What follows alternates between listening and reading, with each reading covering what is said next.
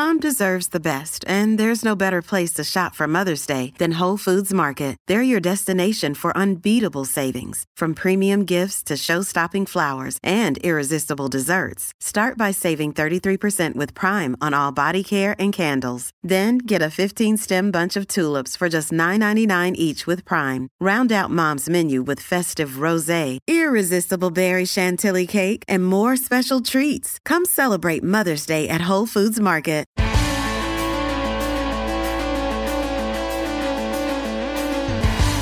Pod Next. Pod Next. Fala galera, vamos para o episódio 117 do Pod Next. E, cara, minha cabeça tá meio bugada aqui. Eu deveria estar sentindo frio ou posso estar sentindo calor mesmo, Gustavo? Boa pergunta, JP. Salve ouvinte, salve JP. Sou eu aqui, Gustavo Rebelo. Hoje a gente vai meio que entrar aí num ritmo de aventura. A gente vai percorrer alguns lugares aqui que eu não tava no meio no roteiro, JP. Mas aqui só para registro, no ponto mais frio da Antártida nesse momento, tá oficialmente registrando menos 60 graus Celsius. Sensação térmica seria menos 80 graus, mas estão me dizendo aqui que é, em Curitiba tá mais frio. Nossa, que frio do Jânio! e hoje, para ajudar a gente a entrar numa fria, JP, nós trouxemos ela, que é doutora aposentada, especialista em Antártida, pro Podnext. Então seja muito bem-vinda, Mônica Guiar. Olá, olá. Eu não vou nem dizer bom dia, boa noite, porque eu não sei quem está me ouvindo a que horas, né, desse podcast. Então vai de olá mesmo, que é mais genérico. E, bom, enfim, eu sou a Mônica Aguiar, então estou aqui muito contente de ter recebido o convite do Gustavo e do JP para falar sobre um assunto que acredito que muitos de vocês não conheçam muito bem, que é a Antártida. Então, Gustavo, não vamos perder tempo não. Vamos pro programa. Né? Bora pro programa, JP.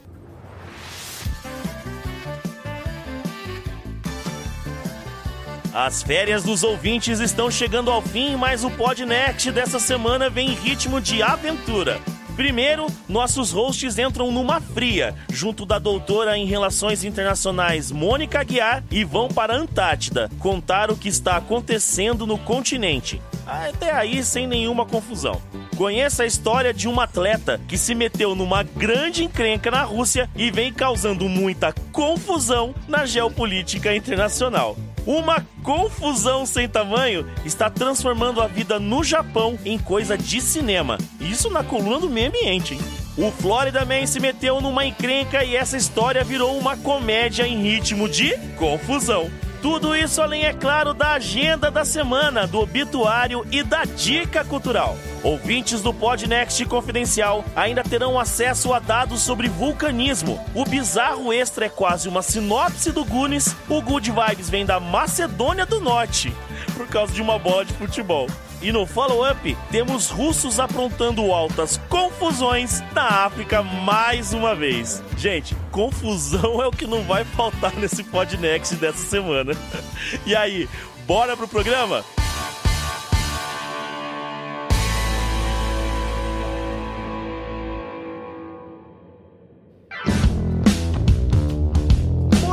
Rapidamente lembrar para vocês do confidencial, né, como a gente sempre faz, lembrar do tour espacial, que tá tomando corpo, tá tomando vulto, mas você tá que ainda tá interessado e não mudou, é, vai chegar lá, vamos, em breve a gente vai anunciar. Então, se você tá afim, mande logo o seu, o seu contato, vamos trocar ideia e fazer isso acontecer. Mas principalmente hoje, a gente quer falar do Pix, né? E por mais que já esteja um pouco batido esse negócio do Mande Pix, não sei o que lá, a gente tem que agradecer a galera que tenha nos ajudado aqui a manter o programa no ar, né, Gustavo? Exatamente, JP. Então é só para a gente sabe, né, que as pessoas estão passando por dificuldades, está muito complicada a situação no mundo inteiro, mas principalmente no Brasil. E a gente sabe que por conta disso muita gente não assina o Podnext, mas adoraria, né? E se você está nessa categoria, você pode contribuir com Pix com qualquer valor, gente. Eventualmente, né? Não, não precisa ser todo mês como confidencial, você pode fazer eventualmente. Né? Exatamente, exatamente. Então, ah, vou pagar uma cerveja lá pros caras caras e tal. Então, aí a oportunidade, você pode mandar o Pix, a nossa chave, o nosso próprio e-mail, né, JP? Contato arroba opodnex.com e você pode fazer como fez, por exemplo, o Elder Bastos, o Alan Castelo Branco e o Bruno Bastos. Aliás, alguns do, da, da família Bastos aqui é, mandaram Pix até mais de uma vez pra gente nesses últimos dias, né? Legal, bacana. Muito obrigado. E aí você manda Pix, a gente agradece porque ajuda a pagar o editor. O editor também agradece. E uh, você tem aí o seu nome lido e eternizado no programa. Então, enfim, acho que é esse o nosso recado, né, JP? Beleza, maravilha, vamos nessa, galera.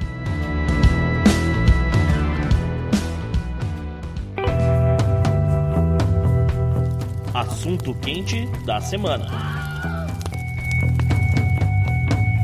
Então hoje a gente vai falar desse local do planeta, né? Que às vezes a gente até esquece que existe. Uhum. E, e, vamos tentar entender a história, o que levou o ser humano para lá para descobri-lo, o que que ainda gera de interesse, o que que ainda tem para a gente aprender sobre é, o Polo Sul do nosso planeta, o que pode estar tá interessando nos desenvolvimentos de pesquisas e tal, é para isso que a gente está aqui. Gustavo tem uma pergunta aqui, cara, que eu acho que é pelo menos engraçada, né, Gustavo? Uhum. É, não, acho que uh, uh, já vamos passar logo para convidada, JP, porque é importante que as pessoas entendam isso logo de cara, porque há muita controvérsia, né? Então eu vou perguntar é. aqui, Mônica, é Antártida ou Antártica? Olha, essa pergunta é sempre a primeira pergunta que me fazem, inclusive até quando eu estava é, fazendo entrevista para entrar no doutorado com a tese, os professores me fizeram essa mesma pergunta, para você ver. É, então, na verdade, as duas formas estão corretas. Antártida, pois é, Antártida, que eu até prefiro, acho mais bonita, uhum. É, Antártida é, vem de Portugal, então é o português que vem de Portugal, é a forma, digamos assim, mais tradicional de se chamar o continente. Em compensação, a Marinha brasileira, ela prefere usar Antártica com C. Então aí vai muito de uma questão, digamos assim, se você às vezes quer encontrar material mais atualizado sobre o continente, daí você faz uma pesquisa no Google com Antártica. A Antártica às vezes remete a material um pouco mais antigo, uhum. mas se não, também outra forma de você usar, que é a que eu prefiro, eu uso Antártida para me referir ao continente uhum. e Antártica, o Antártico como, digamos, sinônimo daquilo que se encontra lá. Então, a flora antártica, a fauna antártica, o Olha vento aí. antártico uhum.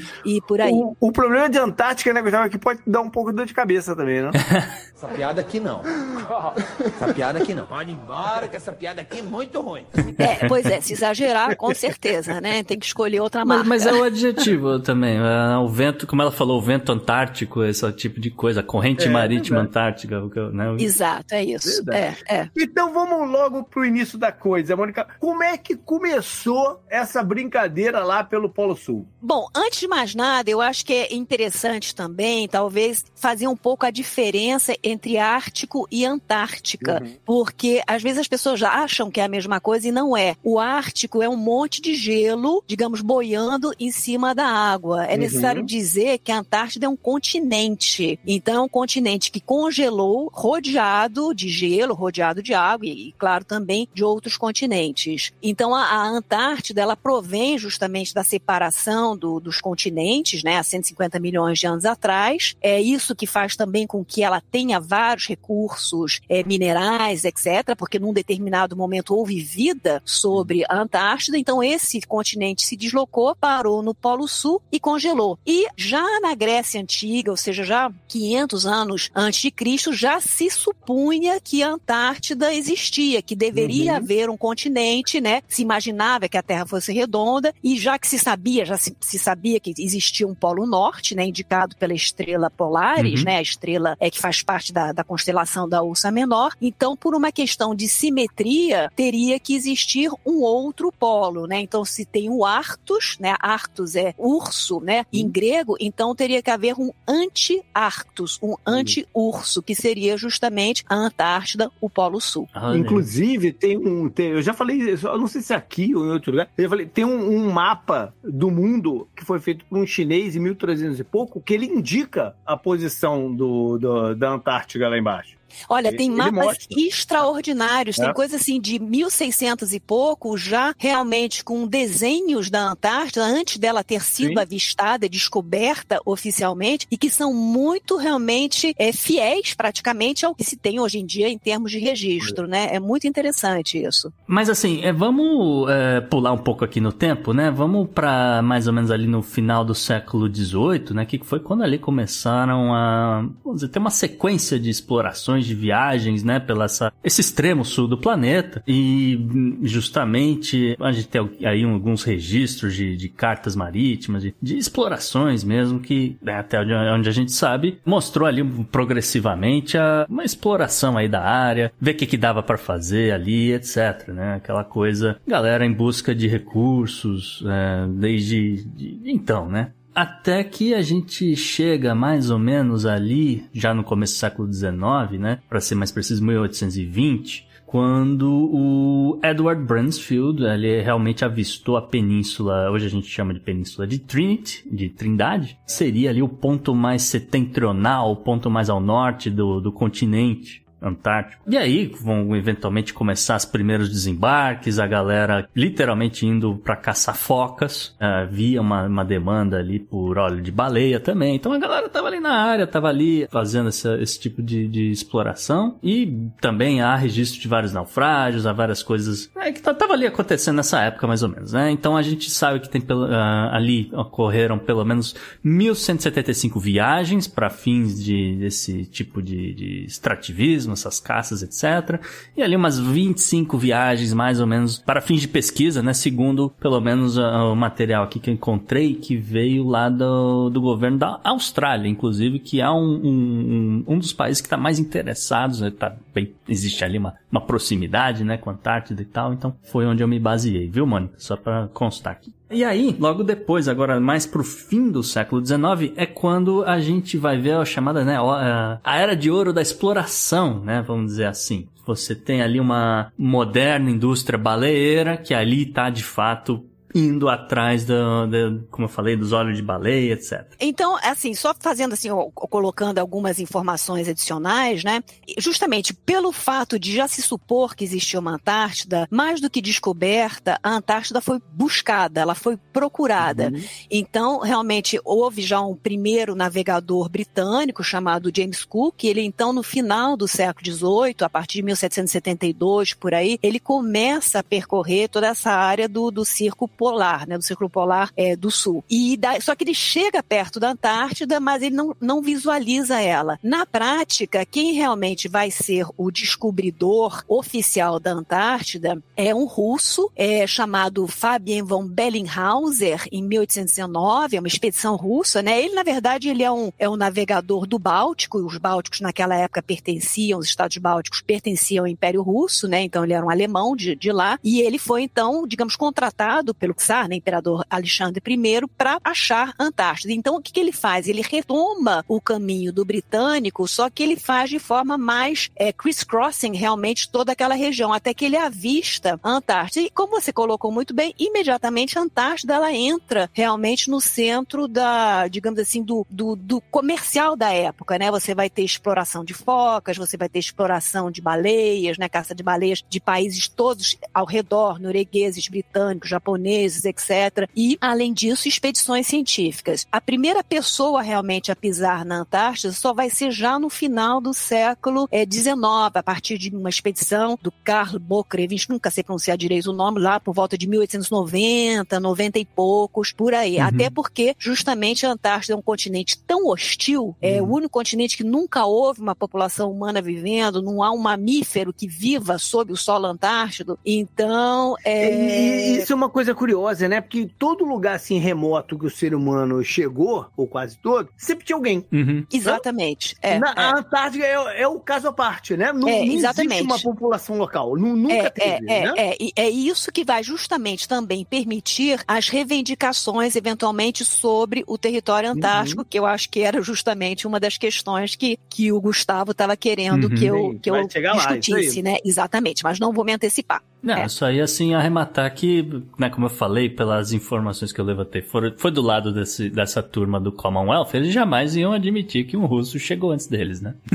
É, é, exato. Eu até achei engraçado quando você me falou isso, É. né? Você tinha me levantado essa questão, porque realmente, assim, é basicamente todo mundo aceita que é o russo realmente que, que foi e encontrou, né? Isso é, é ninguém questiona isso, Inclusive, né? porque esse foi um dos motivos que as- né, as pessoas olharam e falaram: bom, ok, tem aí um continente, não é de ninguém, a gente precisa resolver esse negócio, ou pelo menos começar a organizar esse negócio pra não dar confusão depois, né? Então, vamos... Exatamente. É, é, é o chamado terra nullius, né? Que é o que o pessoal se refere àquilo que não pertence a ninguém, portanto é passível de apropriação. Isso. E aí a gente chega em 1895, quando finalmente as pessoas né, tiveram um, vamos dizer, uma reunião, um congresso pra resolver esse problema. Conta pra gente como é que foi isso, Mônica. É, é mais ou menos. Na verdade, você, nesse finalzinho do século XIX, a Antártida ela ainda está sendo, digamos assim, conquistada e ela serve muito como um local para fazer estudos geofísicos, né? Você consegue coletar muitos dados, muitas informações. Então, esse congresso do final do, do século XIX, ele é mais, na verdade, como uma questão científica, até porque é, ainda não houve nem condições concretas de se conquistar o centro da Antártica, coisa que só vai acontecer Mas ele com- já tinha uma ideia da amplitude? Mais ou menos, eles mais ou menos. calculavam, é, Uhum. calcu- é, eles calculavam e tal, mas havia, assim, havia o polo magnético, havia o polo, é, você tem um centro magnético, enfim, você tem uma série de, de, de, de conquistas que vão sendo feitas aos poucos em função dessa dificuldade. Na verdade, o grande debate sobre qual vai ser o status político, qual vai ser o status jurídico da Antártica, só acontece realmente a partir do século XX. Olha, me bateu uma curiosidade aqui agora. A gente falou lá no começo, né, que eles, eh, eles tinham a noção que haveria terra ali e tal, não sei o quê, mas só chegou depois. Já se conhecia pinguim antes do, do ser humano chegar lá? Já, já tinham visto pinguim? Ou o pinguim só foi conhecido depois que alguém pisou? Se eu não me engano, acho que um desses exploradores portugueses, espanhóis, já no século XVI, XVII, eles, uma hora que estava o barco perdido, comeram um bando de... Eles falaram, nós comemos uns pássaros gordos e não sei o que e tal, são os pobres dos pinguins, justamente, eles se alimentaram, né? Então já são conhecidos, é, já são conhecidos. É bacana.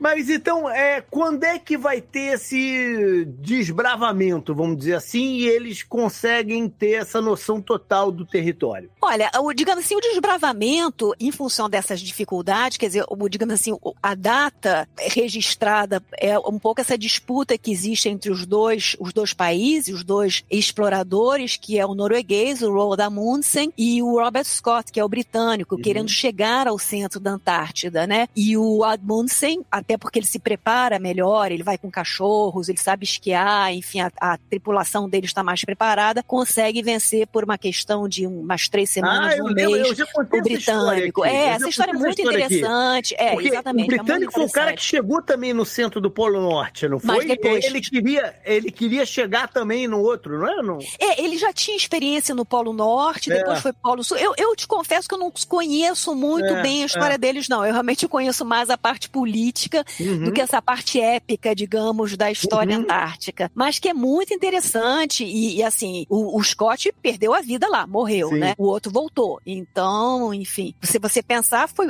há pouco mais de 100 anos atrás. É muito Olha, recente ainda, né? A própria descoberta da, da Antártida tem 200 anos, Sim. né? 201 anos só, apenas, né? Então é muito recente, né? Houve um hiato aí de tempo em que se, é, o interesse diminuiu ou, ou- ou sempre se teve uma constância na- na- na- nas expedições científicas e ou, ou seja, o que eu quero dizer é o seguinte, eles enxergaram logo o que poderiam estar é, estudando e o que poderiam retirar da Antártica? Mais ou um menos, negócio é, meio- É, aí você entra, se você pensar, se você considerar realmente é, em termos mundiais, é, na verdade, a Antártida é descoberta em princípios do século XIX, mas logo em seguida está começando a corrida pela África. Uhum. Então as nações imperialistas elas estão muito mais interessadas em, digamos O assim, recurso tá lá, retalhar né? é, os recursos africanos, enfim, no, no neo, neo- no imperialismo em cima da África e da Ásia, do que propriamente na Antártida, Uhum. que, na verdade, é um, enfim,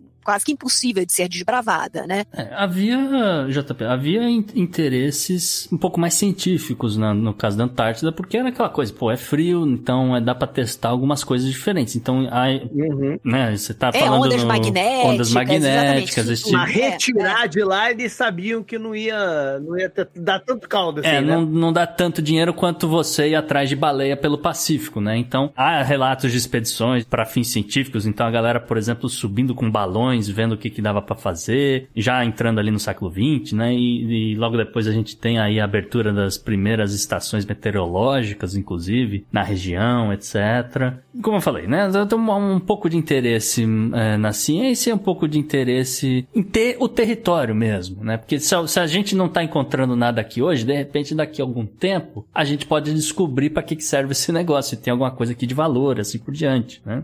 Então vamos para a parte política. Quando é que teve o, o a divisão, o rachucho? É, do... é na verdade, é, não chega a ser uma divisão, porque ela é. não, não, acontece concretamente. O que vai acontecer dentro dessa lógica realmente territorialista, imperialista, que ainda marca o, enfim, o início do século XX, vão começar a surgir reivindicações de soberania, reivindicações territoriais no solo antártico, da Antártida, né? Então, uhum. a primeira reivindicação, ela começa justamente obviamente, né, pelo Reino Unido. Por que então não, já né? existe, é claro, né, já que estamos, né, já que temos dominamos o mundo inteiro, bora dominar também a Antártida. E aí, JP, só, só fazer um parênteses rápido aqui na, na história, Mônica, rapidinho. Uhum. A gente descobre a primeira função importante, JP, das Ilhas Falkland, olha aí. Porque é baseado nessa ideia de que, olha, as Ilhas Falkland estão mais ou menos nessa posição, então isso me dá mais ou menos essa, esse tanto aqui de, de mar, né? Depois de, de oceano tal, não sei o que. E opa, acho que mais ou menos intercala aqui com a região aonde eu quero chegar na Antártida, então é tudo meu.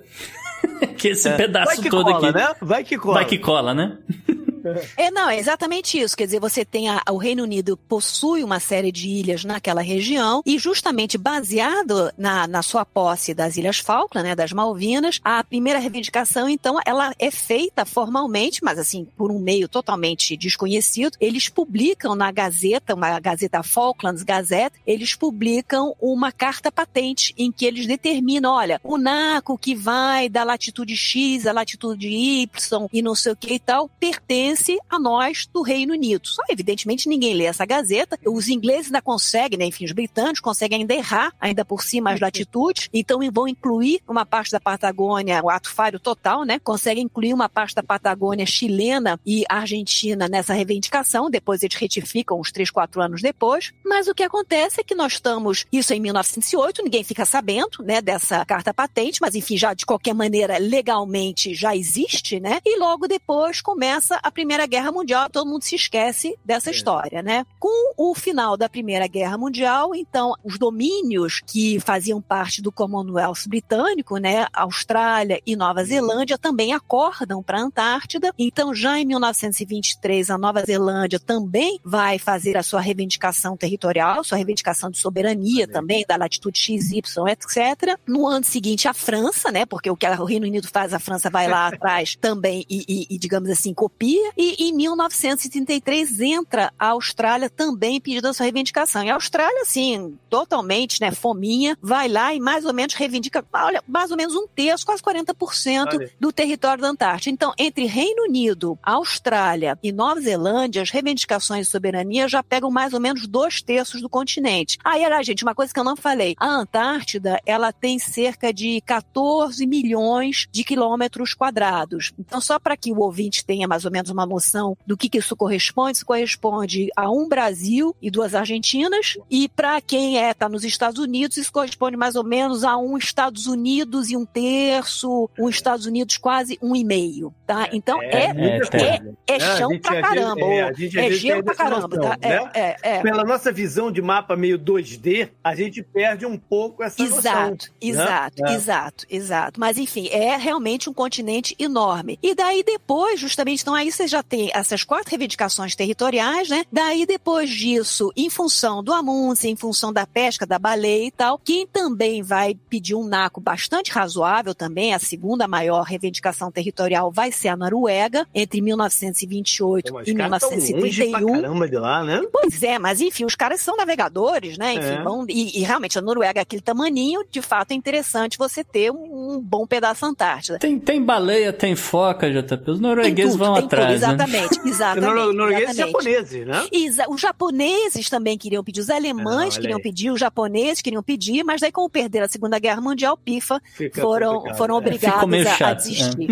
É. Complicado. E daí o... Deixa eu fazer o- uma os- pergunta, ah, Sim, pergunta sim. geográfica, então. Aham. Existe algum porto que é considerado o mais próximo para se encaminhar para a Antártida? sim, Ah. sim, são os portos que ficam na América do Sul. Eles Ah. estão fisicamente mais próximos. Que a gente Então, falou de dentro de proximidade da todas- Austrália, né? É, Mas- é, não, mas de todas essas alegações, de fato, a ponte, se você olhar o mapa da Antártida, você tem uma pontinha da Antártida, que ela é um bracinho da Antártida, ela meio que encosta no Ah. bracinho do, na pontinha do Chile. do, é, enfim, da Argentina e do Chile, Chile, né, do, é. do é, é, o, o Ushuaia, enfim, Eles se na- na interessaram Argentina. logo? Eles, Eles, eles na Chile verdade, eles sempre consideraram que a Antártida era deles, Olha, justamente por uma questão de, de é, do tratado de Tordesilhas, que dizia que toda aquela, como eles eram, digamos assim, é, os, os descendentes da coroa espanhola, Uhum. e como o tratado de Tordesilhas tinha estabelecido que toda uma determinada região, né, a partir também da latitude assim assada, pertenceria a eles, então eles consideravam que a Antártida também fazia parte do pacote. O que faltou à Argentina e Chile, então, a reivindicação da, do Chile só é feita em 1940 e a da Argentina em 1942, ou seja, já em plena Segunda Guerra Mundial. Ninguém estava nem interessado Brasil. É, é, exato. O que faltou a eles é que, na verdade, não passou pela cabeça deles que eles tivessem que, digamos assim, fazer essa reivindicação, digamos, um fórum internacional expor isso, porque na cabeça Uhum. deles era assim meio que óbvio que a Antártida pertencia a eles, né? Uhum. Então, aí é que a gente já começa a ter, então, em torno, já chegando na Segunda Guerra Mundial, é que se já tem um pouco esse mapa já colocado de Mas, obviamente não era prioridade, não era uma prioridade naquele momento, né? De se Não, não, é, é, é, não é uma prioridade. E o que é interessante também nessa questão das reivindicações, e que justamente vai criar um problemão é, para ser resolvido mais adiante, é porque a reivindicação chilena e argentina ela se superpõe à reivindicação britânica. Então tem um pedacinho da Antártida que é reivindicado pelos três países, pelo Reino Unido, pelo Chile e pela Argentina. Aliás, toda a reivindicação argentina ou ela é compartilhada com o Reino Unido ou é compartilhada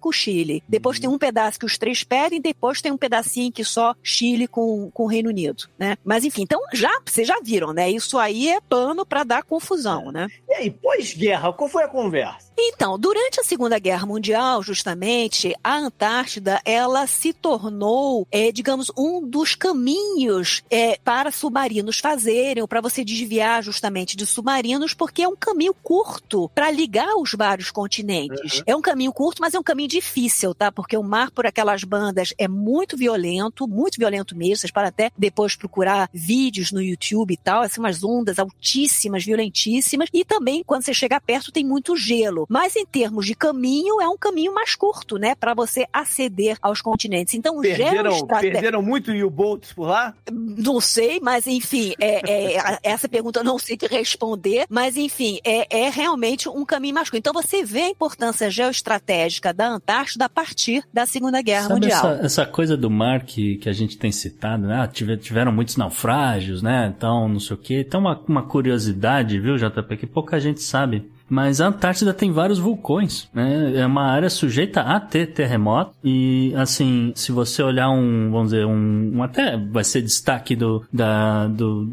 do nosso, da nossa coluna de, de ranking estatística dessa semana, né? A gente trouxe uma lista com alguns Dado dos, dos vulcões. É, né? uma, uma, uma lista oficial ali de, de, de países com seus vulcões ativos, etc. Mas ah, se um país fosse, né? A Antártida estaria ali no, no top 20, né? Lugar, lugares onde tem mais vulcões e vulcões ativos. Inclusive, o principal deles é o, o, o Uh, como é que chama? Ere, ere... É, é, exato, é um monte. Eu, tá, agora me deu branco também, exato. Ere, ere, é, é, Tinha é. até um deles que era a base de um inimigo dos X-Men, né?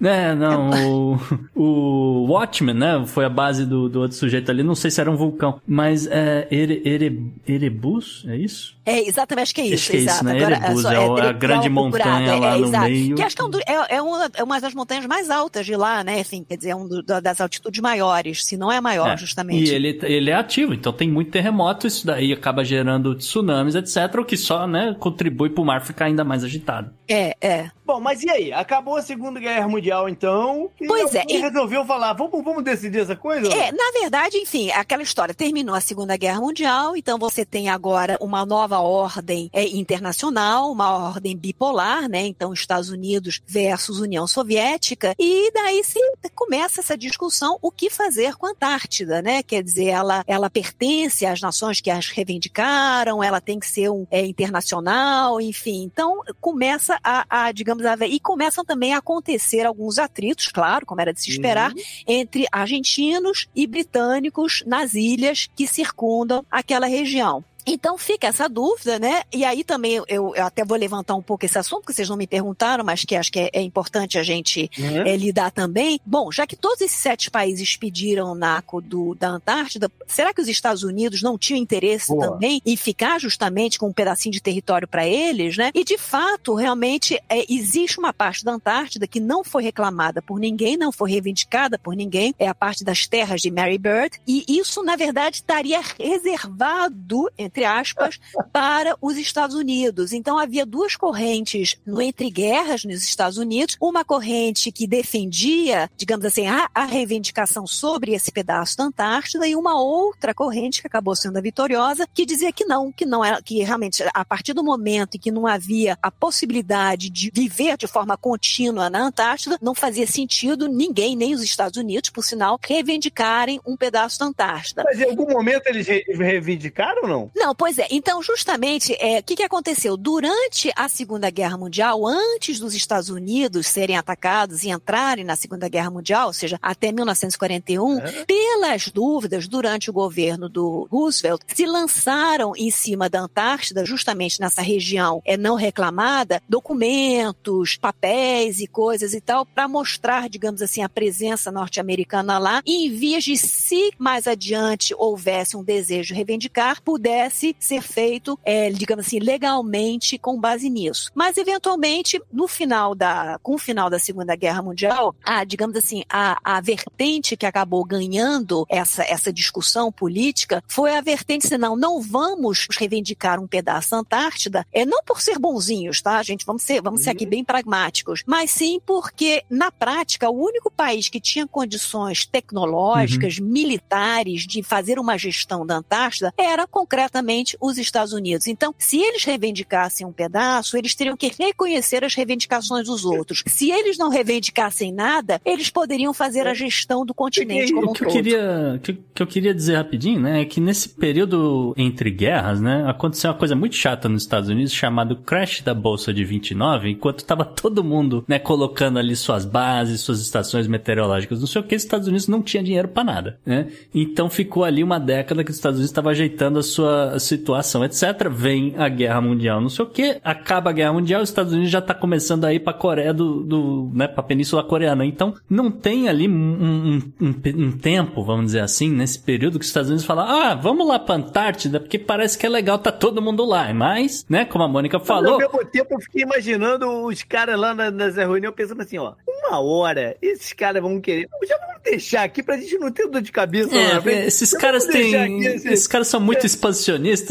guarda deles ali num cantinho e tal, e, e não mexe. De cabeça, não né? mexe, é. que, e fala, é seu se você quiser, de repente eles topam. Foi mais ou menos isso. É, então o que que acontece? Daí depois justamente da Segunda Guerra Mundial começa um movimento também que vai ser liderado pela Índia de tentar internacionalizar a Antártida. Você se lembra que a Índia, essa altura do campeonato, já é, se tornou independente uhum. do Reino Unido, né? Uhum. E ela então encampa uma posição terceiro mundista, né, como se chamava naquela época, dos não alinhados, e ela começa então a sistematicamente a tentar levar a questão Antártida para as Nações Unidas, para que as Nações Unidas, enfim, digamos, todos discutam discutam lá e resolvam que a Antártida teria de ser um ambiente internacional. Só que, evidentemente, os países territorialistas, e nesse caso com mais força ainda, a Argentina e o Chile se opõem absolutamente a que essa situação aconteça. Né? Então, os Estados Unidos meio na dúvida do que fazer, e a União Soviética, naquele momento, começa a falar: não, nós também somos a favor da internacionalização da Antártida. Então, fica essa saia justa. Aí é que é uma coisa interessante, porque a ciência passa a ajudar a diplomacia, né? E em 1957, 1958, tem uma espécie de uma ONG, né? O chamado Conselho Internacional para a União Soviética, que ela é impulsionada, estimulada, digamos assim, pelo governo norte-americano, pelo governo dos Estados Unidos, a realizar um ano geofísico internacional. Então, esse ano geofísico internacional já tinha havido uma edição no finalzinho do século XIX,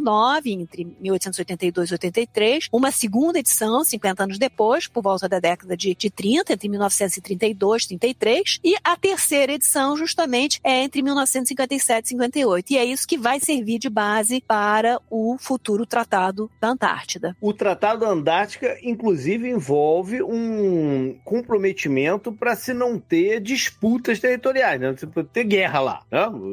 Ninguém sai, sai no, no braço lá para aumentar território para aqui ou para lá. Ou isso não tem no, no acordo em nenhum momento. Não, justamente. Então, o que, que acontece? É, essa, esse ano Geofísica Internacional ele vai ser um sucesso. Uma porção de países, assim, uns 60 e tantos países vão participar. O Brasil, inclusive, participa. Você cria estações de, de coleta de informações em tudo quanto é lugar do mundo e junta. Os cientistas colaboram, cooperam entre si, etc. E se fazem também várias estações na, no próprio continente antártico. Então, 11 países vão fazer estações no Polo Sul. E uhum. quem são esses 11 países, né? Evidentemente, os dois, as duas superpotências, Estados Unidos e União Soviética, claro, né? Os nossos sete países territorialistas, então Reino Unido, Austrália, Nova Zelândia, França, Noruega, Argentina e Chile. Austrália, e, né? É, e daí também vai fazer. E quem vai É, Austrália e, e Nova Zelândia são territorialistas, né? E, e, além desses aí, vão ter mais outros países que são a Bélgica e o Japão. Então, 11 países vão fazer bases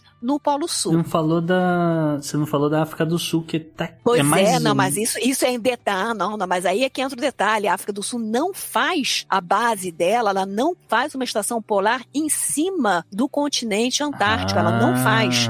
O que que acontece? Quando daí termina, né? Termina esse ano, é um sucesso, maravilha, todo mundo coletou uma de informações, a ciência avançou pra caramba e tal, muito bacana. Essas estações, elas são construídas sem obedecer, sem respeitar os territórios. Então, por exemplo, os russos fazem as, as estações deles em território que seria, entre aspas, australiano e assim por diante. Quando termina o ano de 1958, você tem que desmontar as estações, todo mundo ir embora para casa e os russos resolvem que não vão desmontar as suas estações. Hum. Daí cria-se, né, justamente essa situação desconfortável. Caramba, e agora? Os russos não querem desmontar as estações, eles estão aqui instalados no Polo Sul, os países, né, em plena Guerra Fria, né, os países do Cone Sul, puxa, o que, que os caras estão fazendo aqui? Que situação chata, não sei o que e tal, enfim, aquela coisa toda. E daí, então, os Estados Unidos resolvem, então, bora, vamos fazer uma conferência, né? E chamam, então, esses 11 países para fazer uma conferência em Washington. E o Reino Unido, daí, justamente, pressiona para que um dos seus protegidos, que é, naquela época, enfim, hoje em dia a África do Sul, naquela época era a União Sul-Africana, né? Ainda fazia uhum. parte do Commonwealth britânico, pressiona para que a União Sul-Africana também participe dessa reunião em Washington, porque ela também tem muito interesse na Antártida e tal. E os Estados Unidos, ah, tá bom, beleza, pode vir. E os 12 países, então, se reúnem. É muito rápido a elaboração desse tratado, em mais ou menos cerca de um mês, um mês e pouco, é elaborado o Tratado da Antártida, né? E esses 12 países são, então, os membros signatários do, do tratado. E eles, então, justamente dedicam a Antártida para pesquisa, para fins pacíficos, para pesquisa científica, para cooperação entre cientistas, a grande jogada é nessa nesse tratado é, é justamente o famoso artigo 4 do tratado, quarto, né, do Tratado da Antártida, que é um, um artigo que foi idealizado, foi baseado nas ideias de um, de um jurista chileno chamado é, Julio Escudero Guzmán, que propunha uma moratória das reivindicações territoriais. Então, na prática, os sete países países com reivindicações territoriais, eles não abrem mão das suas reivindicações, Uhum. mas eles se propõem a pospô-las, a adiá-las, a fazer uma moratória dessas reivindicações Em prazo determinado Exato, prazo não, sem prazo determinado, sem Uhum. prazo determinado. E com isso, então, sem abrir mão dessas reivindicações, você consegue assinar esse tratado. E, inclusive, Estados Unidos e União Soviética se reservam também o direito de, se mais adiante eles quiserem fazer uma reivindicação, eles também poderiam. Mas essa é uma forma de aplacar os ânimos e fazer com que todos concordem em assinar o tratado. E esse acordo vale até hoje ou já mudou pelo meio do caminho? Pois é, então, o acordo ele é assinado em dezembro de 1959 e fica todo mundo enlouquecido, morrendo de raiva de como é que isso aconteceu. Porque, na verdade, quer dizer, você tem um mundo que você, naquela época, já em final da década de 50, você já tem cerca, sei lá, de 70 e poucos países reconhecidos, 60 e tantos, 70 países já reconhecidos pelas Nações Unidas, Uhum. e você tem, na prática, um continente que vai ser gerido por 12 países. Então, por exemplo, o, o- e ninguém sabia que a condição para ser chamado, até porque ainda não existia essa condição, mas ninguém sabia que a condição para ser chamado para a conferência em Washington era abrir uma estação polar no continente antártico. Então, o Brasil, por exemplo, fica enlouquecido, fica pé da vida de não ter sido convidado para a conferência. Eu não reconheço esse tratado de jeito algum. É, até porque tem que é bom, é bom lembrar, né, JP, que nessa época aí, década de 50, não sei o que, pós-guerra, o, o Brasil tem uma influência importante na ONU, né, a Assembleia Geral, o Brasil que tá abrindo essas reuniões, esse tipo de coisa, né, o Oswaldo Aranha, que, né, tudo isso daí. E, ah, Ficou com ciúme, ficou com ficou, ciúme. bateu ciúme na galera, né, bateu um ciúme, obviamente o Brasil também... A gente sabe que a vocação brasileira para a ciência nunca foi lá, mas ficou com ciúme. Sim, É, é, o, o que acontece, na verdade, é que até vocês tinham me, me comentado isso, me perguntado o que, que, aconteceu com o Brasil, né? Papou mosca de repente, né? Mas ah, concretamente, o Brasil, nós temos que pensar em termos nossos geopolíticos. O, o grande problema enfrentado pelo Brasil, na verdade, era como ocupar o território brasileiro, como ocupar o interior do Brasil, como deslocar a população para dentro. Então, a Antártida é diferente da Argentina e do Chile. A Antártida era menor, aliás, nem passava pela cabeça Era, era dos brasileiros zero. isso. Não, prioridade exatamente, o prioridade grande zero. problema do Brasil nessa fim da década de, de 50, começo da década de 60 é o Pelé machucado, cara. Não tem outro assunto no país, entende? É, e a- além, além talvez do Pelé machucado também, mas a gente tem que lembrar que nesse momento, quem está no poder é Juscelino Kubitschek. Então nós temos um momento de plano de metas, de é, realmente desenvolver o Brasil, de fazer 50 anos em 5, de construir Brasília. Ou seja, o Brasil não está interessado em fazer uma, uma estação na Antártida quando você está construindo Brasília. Você está Ah, gastando sim. dinheiro nisso, né? Então, concretamente, é, não, não havia essa preocupação. Então, quando realmente descobre-se que foi feito o tratado e que o Brasil ficou de fora, como todo mundo ficou de fora, concretamente, né? Então se faz essa nota diplomática de repúdio, etc, etc. Mas, infelizmente, esse bonde já andou. Sim. Mas esses países abrem campo para quem quisesse botar a estação lá depois colocarem, né? Tanto é que o É. Brasil foi colocar depois. É, é, mais ou menos. Na verdade, esses 12 países membros, eles, eles con- conversam entre si. Ah, e como é que vai ser, é, digamos, esse tratado está aberto à adesão de novos membros. Mas como é que vai ser a adesão desses novos membros? É, primeiro elemento, só pode entrar no tratado, só pode assinar o tratado, ou seja, nesse clubinho, né, que o pessoal diz é o clubinho dos ricos, né? Só pode entrar nesse clubinho quem for membro da ONU. Um Uhum. país que, por exemplo, teria talvez interesse em entrar, mas que não pode, que a União Soviética queria trazer para dentro do tratado, é a, China. ficou de fora. A China não pode, porque a China não pertence à ONU naquele momento. Ela não é Uhum. reconhecida, a China, a República Popular Sim. da China, ela não é reconhecida como China verdadeira. Quem é reconhecida é Taiwan, é a República da China, né? O Chiang Kai-shek que fugiu lá para a Ilha de Uhum. Formosa. Então a China não pode entrar. E você precisa do, do digamos assim, do acordo de todos os membros para que um membro novo possa entrar. Então, inicialmente, nos primeiros anos do Tratado da Antártida, a União Soviética ela vai fazer muita força para que o pessoal da cortina de ferro entre de- e, digamos assim, equilibre um pouco melhor Uhum. essa distribuição de forças dentro do tratado. Então, o primeiro país a entrar no, do- no, no tratado vai ser justamente a Polônia, depois a Tchecoslováquia, a Romênia, o pessoal justamente que faz parte do Pacto de Varsóvia. Ok. Então, o pessoal que faz parte da OTAN também começa a entrar. Uhum. Então, entra é, Dinamarca, entra Países Baixos. Então, sempre uma forma, entra um, entra o outro, entra um, Sim, entra é. outro, sempre tentando, é, digamos assim, equilibrar um pouco esse jogo de, de, de poder dentro do, do sistema, dentro dessa, dessa perspectiva de Guerra Fria. Legal. É, falando então da parte científica, né? É, vamos vamos, vamos para esse lado aqui. Quem que nesse período aqui, é, aí talvez o Gustavo possa, possa elaborar também, é, quem que nesse período aqui realmente se interessou em estudar e, e, e constantemente colocou dinheiro lá é, para fazer novas descobertas? Ah, eu diria que no geral, JP, é a Austrália, né? A Austrália, por conta dessa proximidade, né? Fica, você, pô, você tem que transportar, você tem que fabricar, transportar equipamento para um lugar que é inóspito, num, no outro lado do hemisfério, né? Tá todo, a gente tá listando aqui vários países no norte, é, e é quem tem ali um dinheiro através do Commonwealth, né? Então, ah, o Reino Unido, se você botar um dinheiro aqui, né? A gente faz uma brincadeira lá, tá? bota um, um laboratório ali que você pode usar de repente, tal, não sei o quê. E a, Austrália constantemente, né? E até hoje está colocando dinheiro no, em projetos na Antártida, né? Então é, é, seria, vamos dizer, uma das referências. A maioria das, das publicações, assim, de estudos, etc., que eu levantei, inclusive, para fazer a pauta, era né, publicações australianas. A Argentina, o Chile tem interesses também, mas não tem o dinheiro. Esse é que é o grande problema. Eles, Chile e Argentina têm problemas deles mesmos, né? Cientificamente, eles estavam atrás de alguma coisa específica ou estavam abertos para o que pudesse ter, acontecer? Então, isso é mais recente, né? Se você olhar historicamente, a, a galera só estava lá testando algumas coisas diferentes e tal. Na década de 80, né, com a entrada, vamos dizer, o início ali de uma agenda verde no, no mundo inteiro, né? Tava todo mundo olhando para várias coisas, começa a detectar anomalias, aí descobrem ah, os problemas da camada de ozônio. Então, tudo esse negócio aí veio na- durante aí a década de 80, etc. A Austrália e a maioria das pessoas com preocupações aí, com, com questões aí de conservação dos oceanos, etc., vai olhar para a Antártida e vai falar, cara, a gente precisa aí adotar algumas medidas para preservar, por exemplo, o krill, né? O krill, que são essas pequenas criaturinhas que servem de alimento para baleias, né? Se o krill morrer, as baleias não vão ter o que comer, as baleias vão morrer de fome, isso vai atrapalhar a indústria baleeira, né?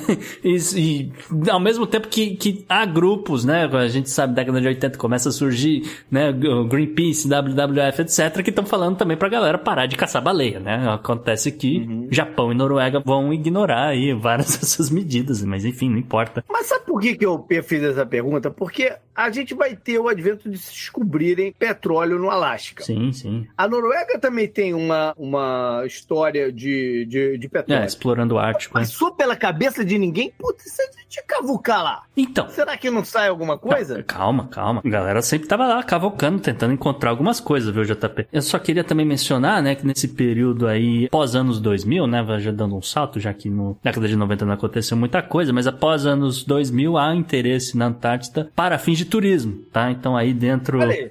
Dentro aí da, né, a galera olhou e falou, ah, dá pra ganhar dinheiro com isso aqui, né? Então Argentina, Chile, Nova Zelândia e ah, principalmente Tasmânia tem constantes cruzeiros, vamos dizer assim, né? pra Ah, isso que eu falar, só é cruzeiro. só cruzeiro, dá né? pra- Não, não, não vai desembarcar pessoas em hotel ainda, né? Vamos Não. passe uma semana aqui vendo, né? Sem ver noite. É capaz de fazerem primeiro na Lua do que no, na, É, na, na Antártida. Mas assim, desde os anos 2000, né, a- a- há, um, há um- esse constante movimento de turistas, inclusive é chegando a um pico de 75 mil turistas visitando o continente antártico é, antes da pandemia, 2019, 2020 mais ou menos. Então, é- é- não é pouca gente, tá? Mas e o petróleo? Então, Foram atrás ou não foram? Petróleo, petróleo não apareceu, JP. O que apareceu é até uma história. Mas foram atrás. Até que o que apareceu foi uma coisa até mais interessante do que petróleo, olha aí. Que foi o seguinte, né? A galera tava lá perfurando gelo, desenterrando várias coisas, e aí eles encontraram um mineral, você não vai acreditar. Não era um mineral que é muito comum no planeta Terra, era um mineral que era mais comum em Marte. Eita. É, porque, pô, você tá numa posição que acaba caindo asteroides ali de vez em quando. Cai ali no meio do gelo. Ou então mesmo durante, né, aquela separação dos continentes, pode ter caído ali, né? E depois veio a camada de gelo, acabou preservando, etc. E, ah,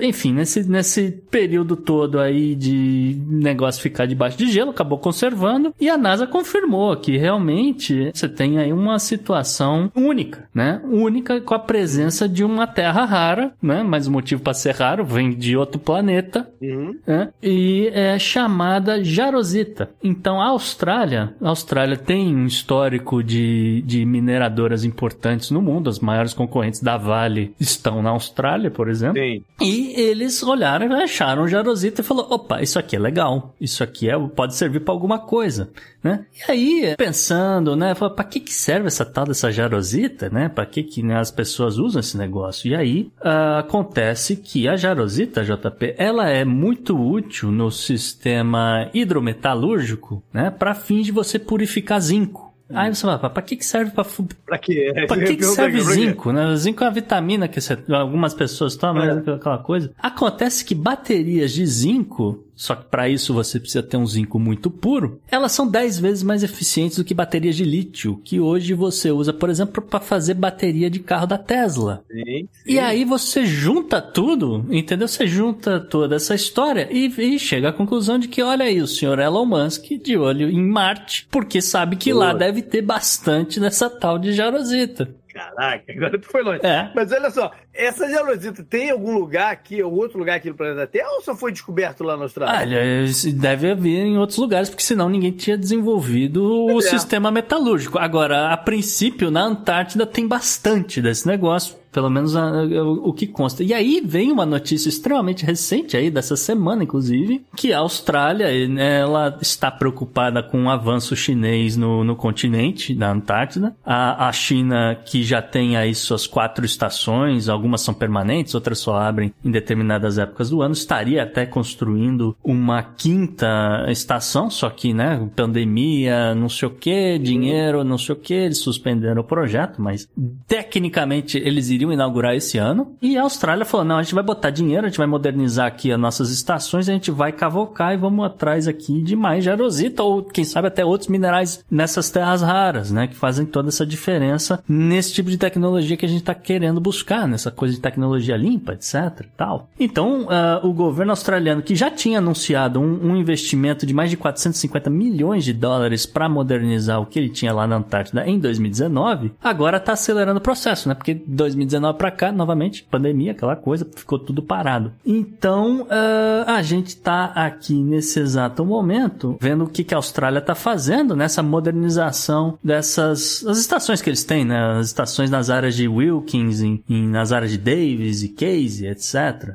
né? E renovando a estrutura, né? Para fins de eh, melhorar a qualidade de vida. Então, né? Estão investindo em água, energia, tudo essas coisas, né? E, ah, novamente, né? pensando aí que quem sabe com baterias melhores eles vão ter ah, como reduzir a pegada de carbono da Austrália, tal, no futuro, assim por diante. Mônica, o Gustavo falou de China e Austrália. Tem mais alguém aí que tem mostrado interesse recente na, na, na Antártica? Como é que tá a movimentação atual de lá? Até respondendo a, a- um pouco também a pergunta anterior que você tinha Uhum. feito pro, pro Gustavo, em termos de ciência, a Austrália, ela faz bastante ciência, mas você tem outros países que, porque o que, que acontece? Uma das formas de você, digamos, ter mais peso dentro dos, dos encontros é, da, da- do sistema do Tratado da Antártida é justamente através da produção de ciência. Uhum. Então, na verdade, os líderes são Reino Unido, Estados Unidos, é, Austrália, mas você tem a Nova Zelândia produz bastante ciência, Argentina e Chile, acredite se quiser, pode Uhum. não produzir muita ciência global, mas produz bastante ciência antártida. Então, é, você tem efetivamente esse, esse pessoal que é territorialista, sobre não tanto França nem Noruega, mas os outros, eles têm realmente uma preocupação concreta de estar permanentemente fazendo ciência para mostrar serviço. Então, a, digamos, o poder vem através da ciência, tá? Então, Uhum. isso é uma, é uma característica da, da- do continente, não é apenas só a Austrália. De fato, a, o, como, eu, como eu, eu expliquei para vocês, a China demorou para entrar no, no tratado, né? Primeiro ela teve que entrar nas Nações Unidas, para daí depois pedir a, a, digamos assim, ser membro. Então, ela entrou em 1983 e ela só se tornou membro consultivo, ou seja, com direito a voto, porque era uma coisa bastante difícil, né? Os 12 países membros originários não queriam ceder realmente esse espaço, foi, foi bastante lutado. É a partir de 87 por aí. A China, inicialmente, até o ano 2000, não tinha muito interesse, ou seja, ela estava se desenvolvendo internamente, enfim, as prioridades chinesas eram outras. Agora, realmente, a, a China, digamos, ela se lançou num projeto mais, digamos, internacional, enfim, ela deixou de se voltar apenas para a sua realidade interna e realmente agora tem um, um projeto econômico e de poder, possivelmente também, é, enfim, mais amplo. Tem é, o projeto do Belt and Road. Então, as outras nações que estão dentro do Tratado Antártico, não somente a Austrália, mas enfim, as outras, Estados Unidos, etc., Argentina também, tudo, olham com bastante preocupação o, digamos, o avanço chinês, até porque os chineses, muitas vezes, o que não lhes interessa internacionalmente, eles simplesmente dispensam e pronto. Mais concretamente,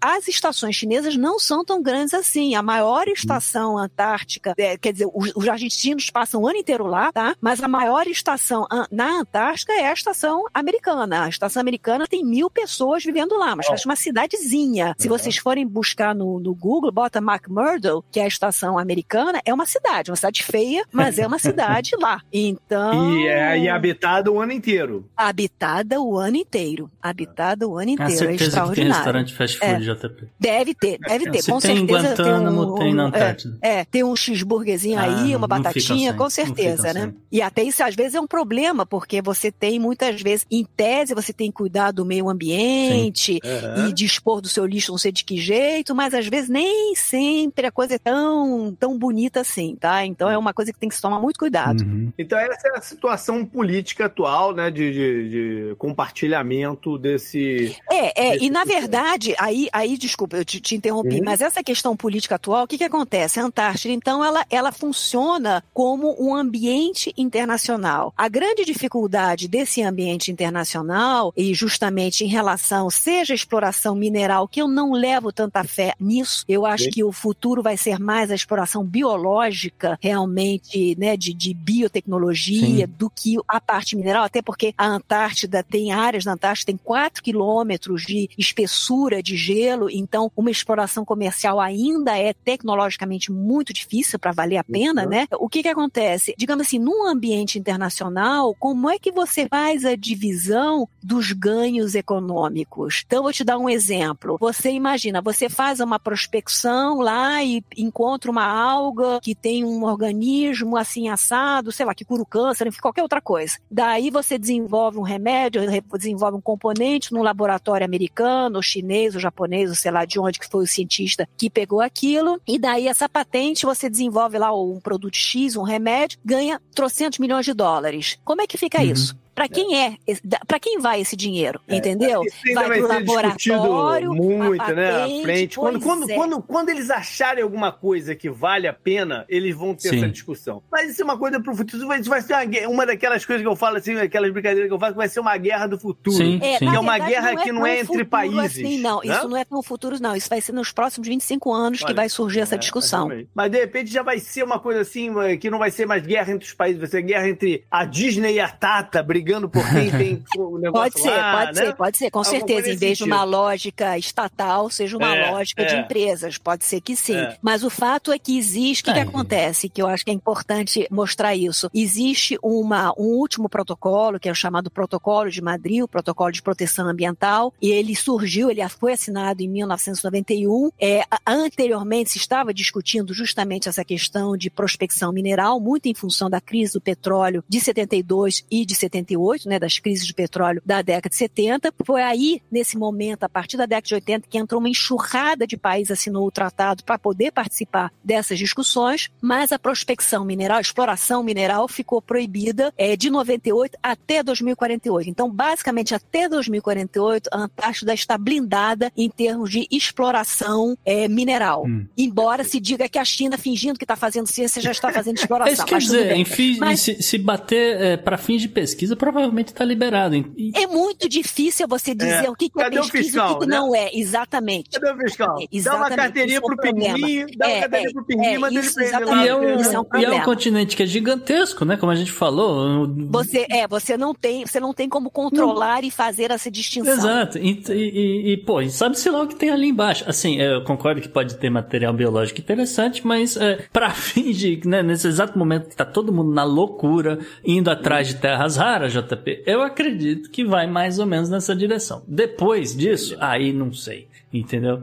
É, justamente essa discussão, a, até 2040, esse, esse tratado, esse protocolo de Madrid, ele é válido, está totalmente blindado até 2048. Em 2048, você tem a possibilidade de revê-lo, ou seja, de que as formas de você rever se tornem mais fáceis, em vez de ter unanimidade das partes, vai ser suficiente maioria simples, enfim. Existe uma série de mecanismos que facilitariam a revisão desse protocolo. Então, justamente, a data, digamos, limite seria 2048. Antes disso, provavelmente vai rolar muita discussão a respeito da Antártida. Maravilha. Então, só, só tenho uma pergunta a mais para fazer para você antes da gente fechar, e que é ainda sobre essa questão do meio ambiente. Tem uma preocupação enorme com o degelo no Ártico, no Polo Norte. Como é que está essa preocupação em relação ao Polo Sul? Olha, a preocupação é a mesma. Já está acontecendo degelo, já está em quebra de iceberg. A Antártida ela funciona como um ar-condicionado para a América do Sul, para uhum. sobretudo para a América do Sul. Ela realmente faz uma refrigeração da temperatura. É uma catástrofe se ela começar a degelar. E fora que se ela degelar, você vai ter um aumento de cerca de 1,20m de altura de água do, água do mar. Então, Literalmente também, como para montanha, né? É, é, é, é. Então, quer dizer, é, realmente a Antártida tem que ser preservada, tem que ser muito cuidada, porque isso pode colocar o nosso meio ambiente em xeque. Beleza, um Updex gelado para todo mundo aí. Updex.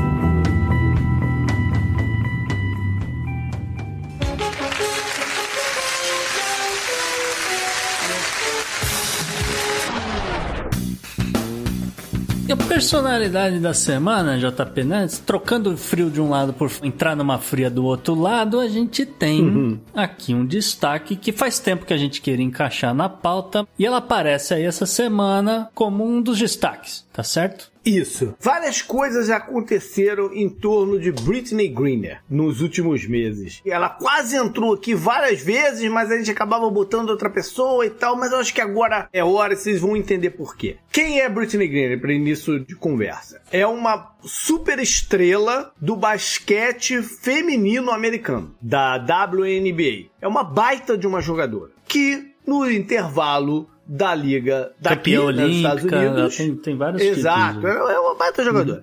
Uhum. No intervalo aqui do campeonato, foi fazer um extra e jogar na Rússia. Que é padrão. Diga-se de passagem, Exatamente. é só pra explicar pras pessoas. Várias jogadoras fazem isso, inúmeras jogadoras fazem isso. E não é só na WNBA, a, a Liga Feminina faz isso, é, algumas ligas de, de basquete nos Estados Unidos também fazem isso. Já, olha, a gente passa o verão jogando na Europa e, e depois inverte, volta pros Estados Unidos, enfim. Não é exclusividade da WNBA, só queria deixar isso registrado. Sim, as grandes estrelas da WNBA geralmente vão, Sim. né? E jogam em algum na China ou na Austrália, em algum lugar. Ganha até mais Exatamente, ganha às vezes até mais. Exatamente. Aí entrou uma parada. No dia 17 de fevereiro, um pouquinho antes da invasão da Rússia na Ucrânia, que foi no dia 24. No dia 17, a Britney vai voltar para os Estados Unidos. Acabou o campeonato, acabou o contrato uhum. dela. Ela vai voltar para os Estados Unidos. Mas ela é detida no aeroporto Sim. de Moscou com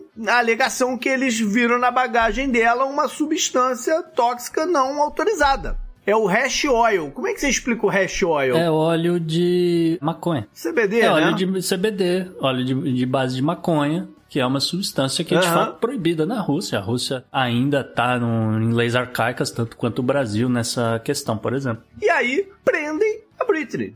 Você pode já começar a concatenar um pouquinho. Eles já sabiam que a invasão era iminente. Ah, sim. Né? Já se sabiam que os Estados Unidos iam se opor né, veementemente à, à parada. Uhum.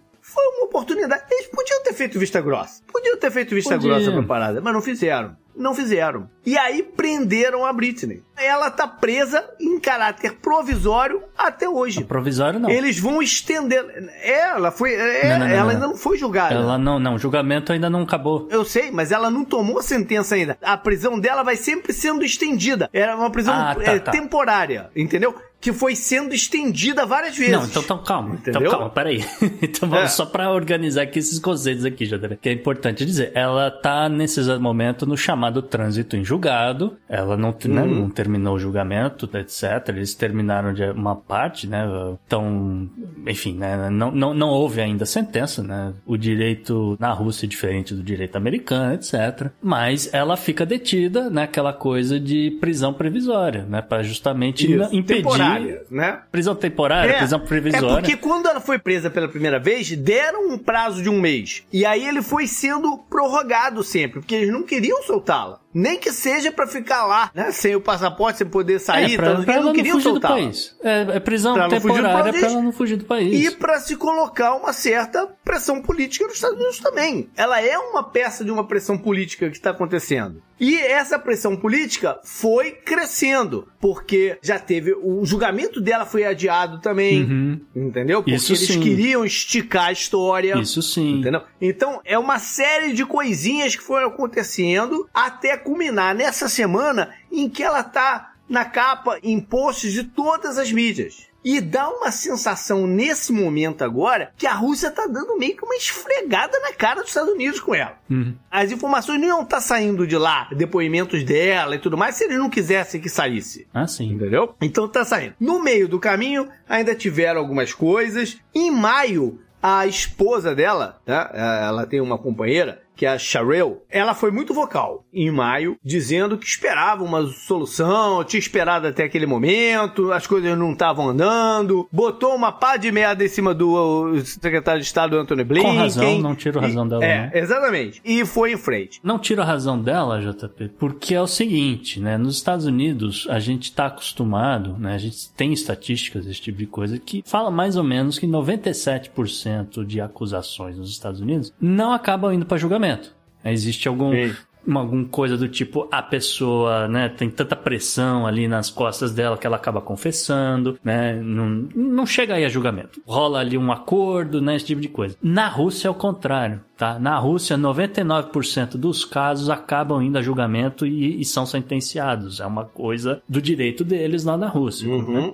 Então eu não tiro a razão da esposa da, da Britney, porque ela sabe que, cara, você tá na Rússia, você vai ser julgada e muito é. provavelmente você vai ser condenada. condenada. Então, então ela, ela tá, tem, sabe-se lá o que, que vai acontecer depois é. da condenação, né? Então ela tá nessa pressão para, pelo amor de Deus, Departamento de Estado, isso aqui devia ser sua prioridade número um, porque eu vi o que vocês fizeram no Afeganistão, vocês abandonaram gente lá. Então resolva, pelo amor de Deus, a situação aqui da, é. da Britney, entendeu? Deu uma prioridade. E naquele momento que ela foi vocal em maio, funcionou. Sim. Porque o, naquele momento o Departamento de Estado declarou oficialmente que considerava a prisão dela, o termo daqui, wrongful. É. Entendeu? E deu as razões dele. Aí os Estados Unidos se posicionou em relação ao caso. Que até então tava naquela, né? Vamos empurrar daqui, dali, vamos ver o que Sim. os caras vão fazer e tal, né? Vamos abafar porque não interessa agora a gente abrir uma sala de negociação com a Rússia, né? Uhum. A gente tem umas coisas que estão acontecendo, foram deixando lá. É. Naquele momento funcionou. E wrongful, Aí, junho, wrongful ah, também é um termo importante aqui que foi utilizado, como você falou, porque wrongful significa o seguinte: a gente sabe que ela não, talvez não deveria ter feito feito, né,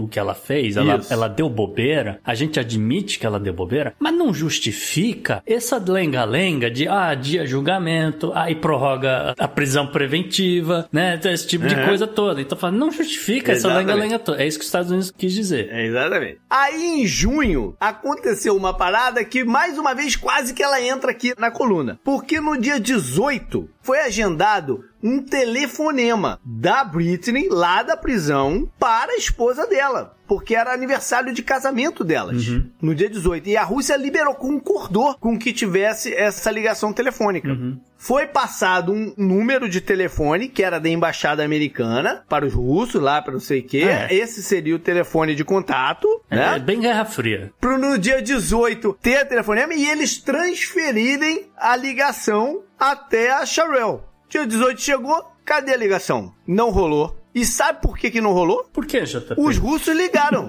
os russos ligaram da prisão. Só que eles ligaram pro número de telefone certo, que os americanos deram. Só que os americanos deram um número que só funciona de segunda a sexta. Sábado, no fim de semana, não tem ninguém para fazer a operação do negócio. E dia 18 de junho é no sábado. Ah. Então tocou, tocou, tocou, tocou e ninguém atendeu. Você está me dizendo que sem competência da CIA que não percebeu que não ia dar certo.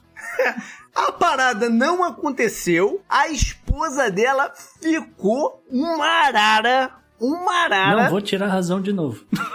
e mandou a real. Se esses caras não conseguem fazer uma ligação acontecer, esses caras não vão conseguir negociar a liberação dela. Pois é. Palavras da esposa dela. Pois é, é assustador. Eu não retiro nenhuma vírgula nessa afirmação dela. Bom, a coisa foi, né, ganhando umas outras conotações. Começou o julgamento dela, como a gente falou, tá em, tá em trâmite, né? Começou o julgamento dela. Ela se declara culpada, naquele lance de culpado, não tinha intenção, não sabia e tal, não sei o quê, não, não, né, não, uhum. ela não tá negando que tinha a substância com não, ela. Ela já tal. confessou, ela admitiu, tá, eu, eu, eu, sou culpada realmente de ter essa substância aqui, porque. Essa é a posição dela. Na Califórnia, onde eu jogo, é legal, na NBA é, é extremamente tolerada, agora na Rússia eu dei mole, desculpem, realmente errei. Ela disse isso pro juiz, inclusive. É, exatamente. E aí, uma conversa que estava rolando já há um tempinho de que pudessem, né, pelos canais secundários já estar tendo algum tipo de negociação ou de conversa para uma troca de prisioneiros políticos. Nesse dia 27 de julho, o Joe Biden autorizou que a conversa exista, né? De, de uma forma oficial. Ele não assinou concordando com a parada, tá feita, tá negociada. Não. Ele só declarou que ele aprova que a conversa exista. E o que a especulação é que os Estados Unidos estaria pedindo a Britney e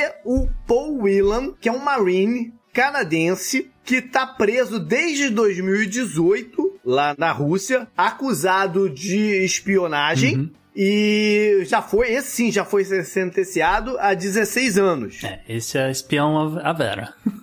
é, então eles estão pedindo os dois em troca de um sujeito chamado Victor Balt. Quem é Victor Balt, Gustavo? Victor Balt é o cara que inspirou aquele filme do Nicolas Cage, JP, que ele é, é o maior vendedor de armas da Ucrânia, porque o cara realmente acho que é ucraniano, mas tem cidadania russa, tem uma enrolação dessa. É? E ele é um dos maiores vendedores de armas reais do mundo, né? O financiador é? de ah. guerras por aí. Então, o senhor das é. armas, dica cultural extra aí no Podnext. Esse filme é de 2005. Uhum. Em 2005, ele ainda estava fazendo as suas operações. Ele foi preso em 2008 na Tailândia, numa operação do serviço lá é, tailandês, junto com a CIA prenderam o cara na Tailândia em 2008. Em 2010, ele foi é, movido para os Estados Unidos e também foi condenado, tomou 25 anos. Tá aqui nos Estados Unidos aqui. Então essa é a especulação do momento. Vamos ver no que vai dar. Eu acho que vão primeiro sentenciar a Green alguma Sim. coisa. Não, ela vai ser condenada. E eu acho que a negociação dela, se vier a acontecer, é de alguma forma algum indicador que as conversas para acabar a invasão da Ucrânia podem também começar a tomar corpo. Hum. Entendeu? Porque enquanto tiver ainda no quente o, o, espírito, né? Se não querendo sentar na mesa as partes, e os Estados Unidos, a gente não pode negar que os Estados Unidos é parte envolvida no, no, no processo. Hum. Então, enquanto eles não estiverem com ânimo quente e não for hora de sentar, eu acho que eles vão manter a Britney por lá, pelo menos a minha sensação da coisa. Vamos ver no que, que vai Mas dar. Mas JP, peraí então. Breaking news. Olha aí. Breaking News, porque a gente realmente tinha essa notícia de que o Anthony Blinken tava, olha, vamos marcar aí Sergei Lavrov, Departamento de Relações Exteriores da Rússia, vamos conversar, vamos bater um papo, vamos resolver esse problema. Ela já confessou que ela é culpada, se tiver que pagar multa, a gente paga, a gente faz o que tiver que acontecer, etc, etc. Então havia uma expectativa de que, olha, Anthony Blinken vai conversar com os russos. Né? Uhum. Então isso estava sendo noticiado né, em todos os lugares também, que foi um dos motivos para essa notícia voltar a ser pauta nos Estados Unidos, tá certo? Aí veio a resposta da Rússia, JP. Esse é o Breaking É, News. foi? Sergei Lavrov, em ofício, né, por escrito, né, oficialmente, diz que não quer papo com Anthony Blinken. Mandou o cara pastar, JP. O que, que isso quer dizer? Que eles ainda têm objetivos a cumprir na Ucrânia Uhum. antes que dê pra sentar na mesa pra conversar, infelizmente. Né? Pra mim, isso que as coisas estão ligadas. Você tá coberto de razão. Eu ia dizer, inclusive, que nessa última madrugada, antes da gente gravar o Podnext, né, não chegou a ser noticiado, mas ainda precisa, acho que, mais detalhes nesse exato momento, né, a gente não tem todos os detalhes, mas foi dito e foi confirmado, né, que a Rússia realizou um novo lançamento de mísseis em direção à Ucrânia, mas o que é interessante dessa notícia, né, porque eles, obviamente, estavam lançando mísseis, voltaram, né, atacar, a gente falou disso, de Odessa e não sei o que, não sei o que, mas estavam sendo interceptados. Então, o que, que os russos fizeram, JP? Eles mudaram o lugar de lançamento desses mísseis. E pela primeira vez, desde o início da guerra, esses mísseis foram lançados do Belarus. Olha aí. Ô, Lukashenko. Lukashenko é a personalidade dessa semana? Não sei, poderia, mas o que eu queria dizer é que tá aí o Belarus dando cobertura para a Rússia, como a gente esperava pudesse acontecer desde o começo da guerra, mas o que eu, eu- eu acredito que aconteceu foi que nas últimas semanas os russos voltaram, né, que eles voltaram a lançar esses mísseis, eles mais ou menos determinaram onde é que estava protegido, onde é que estavam as baterias antiaéreas, né, espalhadas ali em Odessa, em Kiev e na região toda ali do centro da Ucrânia. Eles determinaram que falaram, "Ah, a gente só vai perder material se continuar lançando daqui, a gente tem que mudar o local de lançamento para pegar os caras pelas costas, e foi o que eles fizeram. Lançaram do Belarus e fizeram um estrago danado. Uma última coisinha. A gente já falou do Blink, falou até do Biden, Uhum. né? Falou do Lavrov. Sabe quem tá absolutamente mudo nessa história toda? A NBA. Ah, eu achei que você ia falar Olavo de Carvalho, mas tudo bem. Não. a NBA. E a única pessoa, a NBA, bem politizada, né? Se envolve em coisas sociais, envolve. A única pessoa que levantou qualquer coisa sobre o caso foi o LeBron James. E sabe qual foi o, comentário do LeBron James? Hum. Qual foi o comentário? Foi o seguinte: ele falou. A culpa disso tudo tá acontecendo é da NBA. Por quê? Essas mulheres, essas superestrelas, essas craques de basquete deveriam ser pagas o suficiente aqui no seu campeonato para não precisar ir para lá jogar e fazer o troco delas. Tá certo. E aí a NBA não se manifestou com o LeBron James, nem pra falar nada a respeito da, da né, fazer uma pressão no departamento, nada. É de um silêncio ensurdecedor. É. Up next. Up next. Pela união dos seus poderes, eu sou o Capitão Planeta! Vamos pro meio ambiente então, no Japão. O que que você traz de lá, Gustavo? Pois é, JP, tem uma galera no Japão também entrando numa fria, viu, JP? Olha só, pessoas da cidade de Yamaguchi, população 200 mil. Uma cidade que ainda, né, 200 mil, mas é considerada grande aí no Japão, importante. No sudoeste ali do país. E por que, que eles são O destaques? Vitor Honda mencionou essa cidade pra gente alguma vez por algum motivo. Sim, ele tem falado bastante também Hã? sobre esse assunto aqui dessa coluna. Não, não, mas quando ele gravou pra gente alguma coisa, ele falou muito dessa cidade uma vez. Yamaguchi. Eu tô completamente louco. Não, então você não tá errado. Olha só, o que que tá acontecendo em Yamaguchi, JP? É. As pessoas estão sendo atacadas por macacos das neves. Uh, eu vi isso. O Azagal mandou num grupo que a gente tem essa parada. Caraca, os macacos, é isso mesmo. Pois é, JP. Macacos tentaram sequestrar bebês, crianças, invadiram creche, morderam pessoas, arranharam as pernas, porque parece que o macaco sabe quando você tá olhando pro outro lado. Então, enfim, eles estão tocando terror, tá? E a comunidade japonesa tá em pânico, né? Tá em pânico porque nunca viu isso, né? Nunca sofreu ataque aí desses Aham. macacos japoneses ou macacos das neves, né? Como eles são mais conhecidos. Aliás, eles são mais conhecidos, o que mais tem, né? Circulando em vídeos e mesmo em, em cultura pop japonesa, animes e jogos e não sei o que, né? A gente vê esses macacos sendo retratados tomando banho num ofurô,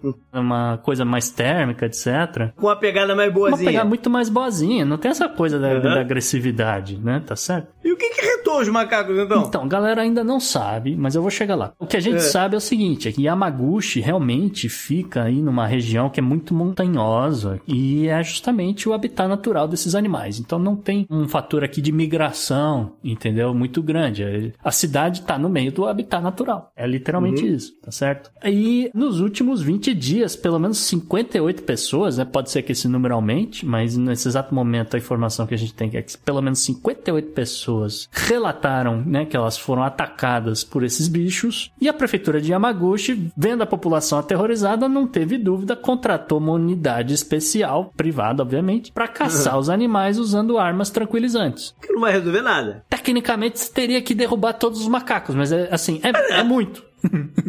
é, é muito, tá? Até o momento, inclusive, JP, eles só conseguiram pegar um macaquinho isso daí é pra dizer que tá fazendo alguma coisa. Pois é, pra não ser linchado. Porque, pô, é. uma situação bizarra. E assim, pegaram um macaco, um macaco macho, sim, ele tem mais ou menos 50 centímetros, pesa aproximadamente 7 quilos, quer dizer, é um tamanho médio, né? Você imaginar mais ou menos um cachorro, é mais ou menos um tamanho de um cachorro tamanho médio, vamos dizer assim. E as autoridades, naquela coisa, né, concluíram que esse poderia ser um dos macacos que estava de fato atacando pessoas e determinaram que ele fosse sacrificado sacrificado, tá? Eita, deram pena de morte pena pro macaco. Pena de morte pro macaco. No Japão não, não brinca em serviço.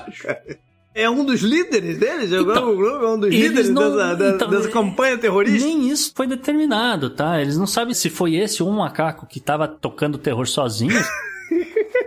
Perdão, mas eu tenho que dizer, né? Seria um, um macaco que seria o lobo solitário. Ou se. Ele tava com a macaca. Ele tava com a macaca. Ou se realmente existe um grupo de, com vários macacos que estão tocando terror. Se organizaram aí num esquema Yakuza. Mas eles não sabem nada. Ninguém tem certeza de nada. Porque olha só, eles notaram que os macacos não têm interesse por comida. Porque eles tentaram colocar umas armadilhas, entendeu? Botava ali uma comida, uma coisa que realmente fosse atrair o bicho tal, não sei o quê. E a comida apodreceu. Você, então só de putaria mesmo. É, estão de macaquice, E olha só, como eu falei, né? Os bichos tem atacado crianças e idosos, então não é exatamente um toque de recolher, mas a, a prefeitura colocou algumas diretrizes aí para recomendar diminuição de ataques. Então, olha, não saia com carrinho de bebê com seu bebê na rua, né? Deixe o seu pai em casa, não, faz, não deixe ele sair de casa. Então, um protocolo muito similar ao de pandemia, tá? Não, não chega a ser um lockdown, Caraca. mas é feche suas janelas, entendeu? E não que feche a janela adiantou, porque teve um macaco que arrebentou uma janela de vidro. Ah, então eles já sabem que não é um só. É, assim, não? Porque... é que foi, foi em 20 dias, ah. então eu, eu não, não sei se é um só, se tem mais alguns. Ah, e, e tem outra. Se pegaram esse continua o ataque, né? Mais um. É, isso que, que tá né? todo mundo de olho. Se vai é. ter mais ataque daqui é. para frente, tá? Ninguém ficou ferido gravemente a ponto de, sei lá, precisar ficar internado no hospital por muito tempo, esse tipo de coisa, mas tá acontecendo. Então é uma situação extremamente desagradável. E algumas pessoas realmente tiveram que ser, passar por um tratamento hospitalar, porque tiveram arranhões no rosto, etc.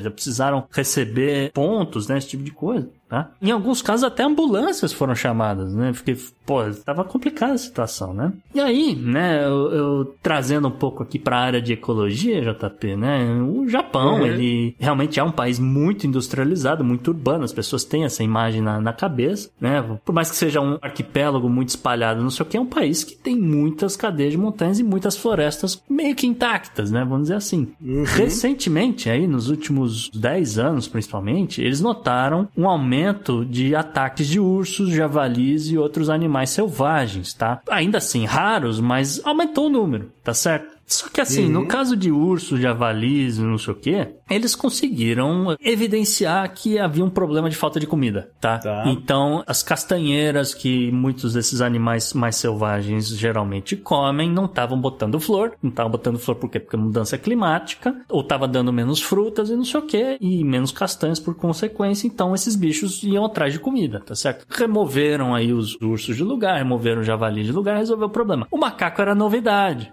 tá? O uhum. macaco era novidade e ninguém, né, como eu falei, né, ainda sabe por que cargas d'água está acontecendo, mas existe algumas teorias rolando. E uma delas é que justamente uhum. em Yamaguchi existe hoje um declínio no total de fazendas, principalmente fazendas de arroz, que geralmente serviam como esse buffer, nessa barreira, né, entre as montanhas, florestas e o centro urbano, tá? Yamaguchi que é um, um polo importante de produção de arroz, um polo agrícola importante, significante no Japão, porque alguns dos saques mais caros, mais raros do mundo saem dali, de Yamaguchi. Então, destaque aí pro Dasai 23, tá? Ele é um saque de Yamaguchi, tá certo? E a galera acha que, bom, então tem menos fazendas, tem menos fazendeiros. Os fazendeiros, né, por cultura, por séculos, né, tinham é, o hábito é, realmente de caçar esses macacos. Esses macacos quase desapareceram, JP, tá? Olha aí. E aqui nos últimos anos a galera parou de atacar os macacos, pararam de comer macaco no Japão, realmente. E o bicho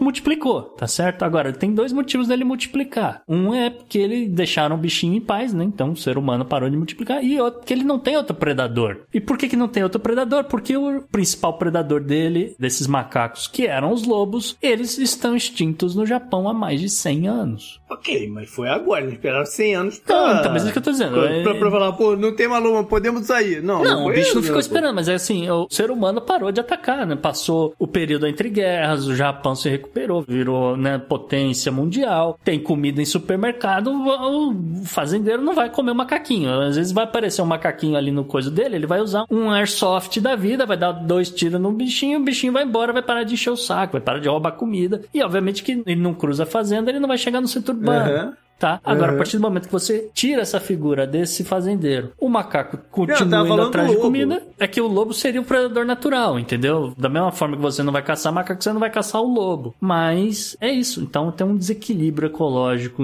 Eu vou dizer interessante, né? Porque eu eu quero ver como é que o Japão vai resolver esse problema. Esses macacos estão se multiplicando e estão ocupando o habitat que seria deles, o habitat natural deles, tá certo? Então, E nem adianta chamar as forças especiais japonesas pra isso, porque eles só treinaram pra tentar conter o Godzilla. Ele não sabe conter macaco. Não, não sabe, JP. Eu só tenho uma reclamação nessa história toda aqui, JP, que eu queria reclamar, na verdade, é do papel da mídia cobrindo essa história aqui dos macacos, que a, a mídia não ouviu ainda o lado dos macacos. A mídia tá sendo muito parcial e não sabe as motivações reais dos macacos nessa história.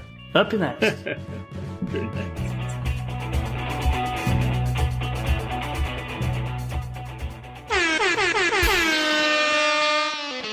Who runs naked through a dairy farm? Florida man, Florida man.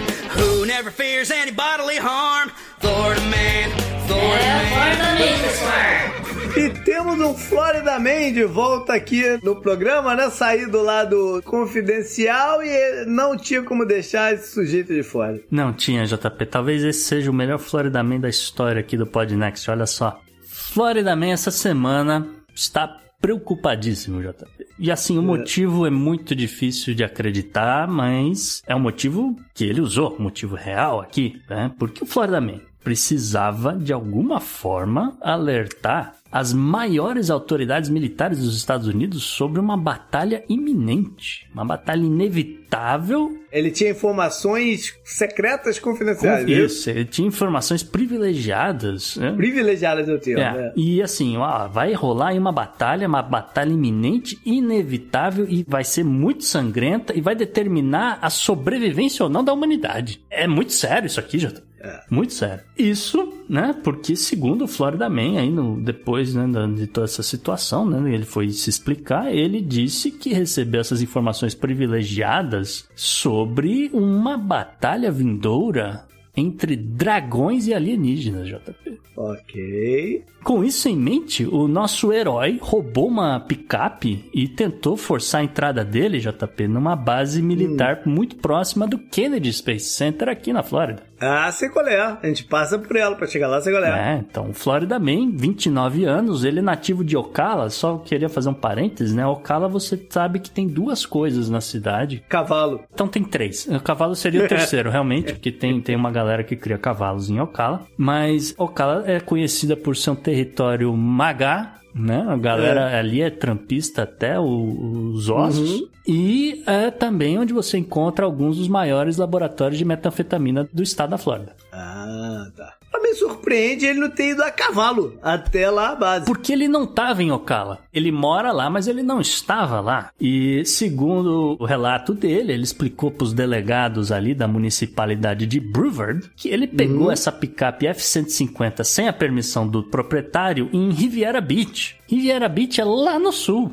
lá norte de Miami, entendeu? E aí ele dirigiu dali 200 quilômetros até o Patrick Space Force Base. então sim, ele ele invadiu não só uma base aérea, JP, como ele invadiu a base aérea da Space Force. Tá bom, faz sentido. A batalha contra os alienígenas, dragão contra alienígena, foi pro certo. Pois é. E aí, ele especificamente foi lá na sede da unidade, o Space Launch Delta 45. Esse, inclusive, que é bom explicar para as pessoas, eu descobri isso depois, né? Por que, que é Space Launch Delta 45, né? 45? Eu fiquei pensando, pô, será que tem 45 no total? Tem 44, 43? É. Não, o 45 aqui é só uma homenagem ao ex-presidente Donald Trump. Ah, caraca. Mas segura, segura, segura essa ideia aqui. É. Ele foi avisar essa unidade, porque essa unidade ela existe, né, na base aérea da Space Force com finalidade de lançar e monitorar satélites militares, né, colocar eles em órbita uhum. pela costa leste, tá certo? E eles justamente também são responsáveis por supervisionar a base vizinha, né? Qual que é a base vizinha da Space Force? É a base do Kennedy Space Center, tá certo? Uhum. E aí, o Florida Man contou pro, depois lá pro delegado ele recebeu essa ordem de executar a missão, JP, né? De a todo custo ir lá na Space Force falar com a galera. Você arrisca dizer de quem passou essa missão pra esse cara? Pô, sei lá, o Men in Black? Não, foi o próprio Joe Biden, JP. Caraca. Ele recebeu um memorando. A ligação.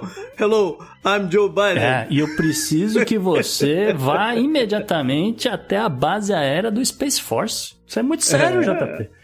É. E, inclusive. Ele, ele, não podia ligar pra base, o Joe não. Biden. Ele tinha que mandar o cara não, lá. É, o Joe Biden não podia. Não dava pra ser por telefone, porque os alienígenas, afinal de contas, poderiam interceptar é, Joe Biden, inclusive, não poderia ir a pé até o Pentágono ali do lado e avisar: olha, é. gente, tem uns alienígenas que estão querendo sair na mão com os dragões. Mas, enfim. Diga-se de passagem, os dragões eu já comecei a imaginar um exército liderado por São Jorge e a galera atrás gritando: vai Corinthians, mas tudo bem.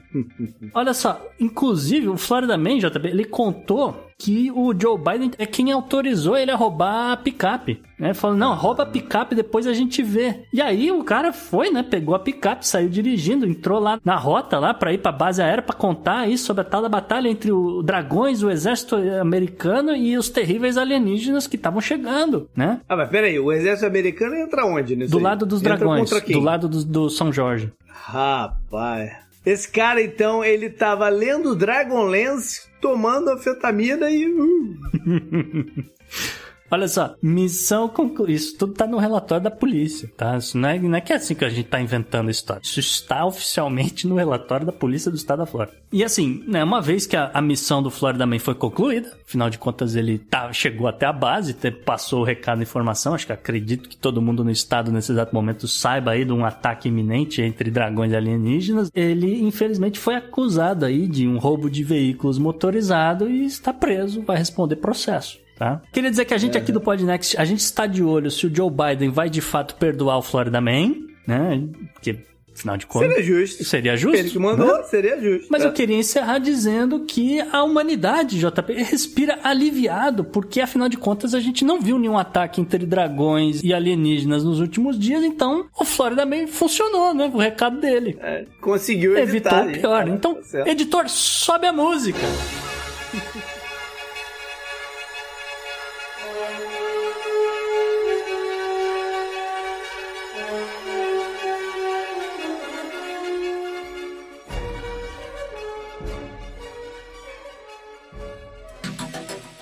Anote no seu calendário. E JP, o que, que você traz aí na agenda da semana, na agenda do presente? Rapaz, sabe que agosto é um mês esquisito, né? É tão esquisito que todos os meses você entra lá no calendário da parada e fala assim: Fevereiro é o mês de não sei o quê. Março, é mês... agosto não tem nada. Não é o mês de. Não, é. É, não tem uma, um evento que seja assim do mês de agosto. É muito, muito engraçado isso. Sim. Mas enfim, tem algumas coisas. Para a OMS, a semana entre agosto 1 e agosto 7 é a semana da amamentação. Para se levar, né, se disseminar a importância uhum. da amamentação né, eh, natural, materna e os benefícios que ela traz para fortalecimento dos bebês, imunidade contra vários problemas e tal. Então, vale aí o destaque para essa ação da OMS. Agora vamos falar de eleições. Porque no dia primeiro tem eleição parlamentar lá nas Ilhas Cook. É, olha aí. Ah, a gente falou do Cook, né? Mencionado já no programa, é o mesmo capitão. Exatamente. Uhum. É, ele tem uma, um arquipélago que foi é, batizado em seu nome. Tá aí. E nas eleições das Ilhas Cook são 24 cadeiras. Bastante. Bastante. A população ali não, não chega a um milhão. Na última vez que fizeram a eleição, o Partido Democrático ganhou 11 cadeiras. E é quem mais tem. Só que não foi o suficiente para construir a maioria. E aí o outro partido do primeiro-ministro atual, que ganhou menos, se juntou com os independentes e tal, não sei o quê e formaram o governo. O primeiro-ministro era o Henry Puna. Só que ele renunciou em 2020 porque resolveu ser o secretário-geral da Pacific Island Forum. No lugar dele entrou o Mark Brown, que está aí na luta para ser reeleito, para continuar no cargo. Veremos. Legal. Ah, vamos passar então para a agenda do passado. Em 2 de agosto de 1943, a Marinha Americana teve um de seus barcos torpedeiros. Eu não sei qual é o melhor nome para esse tipo de barco, mas enfim, um pequeno barco, né? Que estava lá na área de Singapura, se eu não me engano. Sim. Ele estava por ali e esse barco foi afundado. Aí tu vai falar, pô, nada demais, né? Mais um. Só que esse barco tinha um tripulante famoso. Nesse barco estava o que viria a ser o presidente John Kennedy. Olha aí. Ele estava na Marinha na época, ele tinha entrado num programa lá de reservista e tal, não sei o que, mas acabou indo lá pra guerra. E ele estava no comando do navio. Hum. Foi um dos sobreviventes. Sobreviveram nove na parada e tal, né? Ficaram boiando lá, chegaram numa ilhota e não sei o que. Depois ele continua por lá e, e embarca em outros navios e tal. Mas quase que ele tem um fim trágico duas décadas antes do seu fim trágico. Ah, aí. 3 de agosto de 1949. Nesse ano, por uma junção de duas ligas de basquete, foi formada a NBA aqui nos Estados Unidos, a National Basketball Association. E na época, uma dessas ligas, que era a NBL, era a mais popular e tal, apesar dela ser meio que em lugares um pouco menores, mas ela é a que tinha mais times e tal, era mais conhecida. Uhum. Mas um, em 46 foi montada uma outra liga,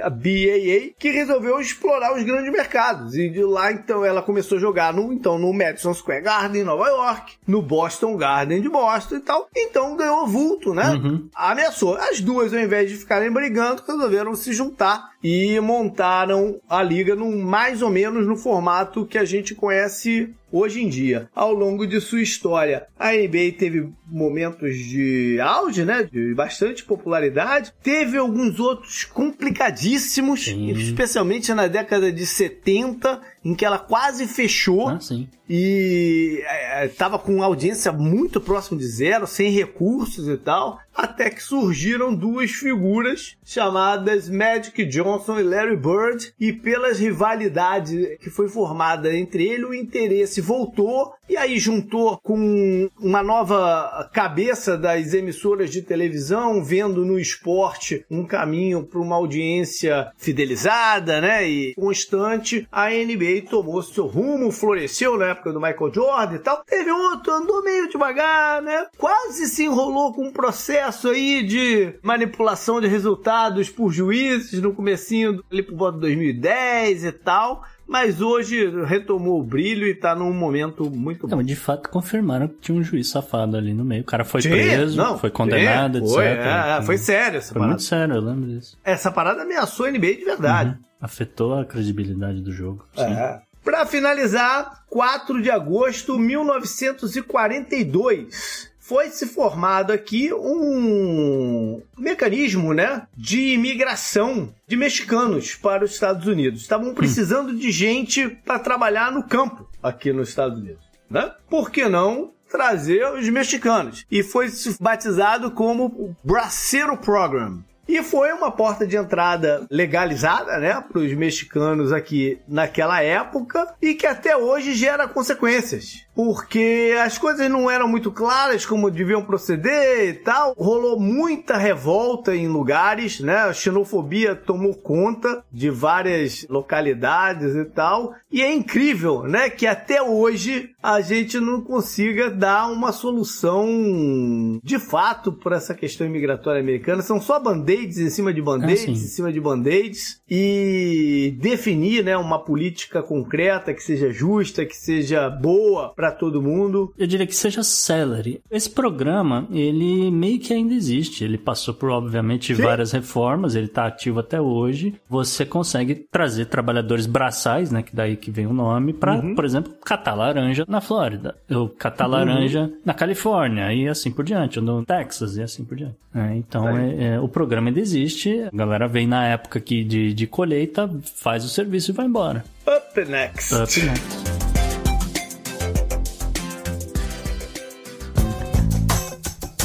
Esse eu recomendo para você.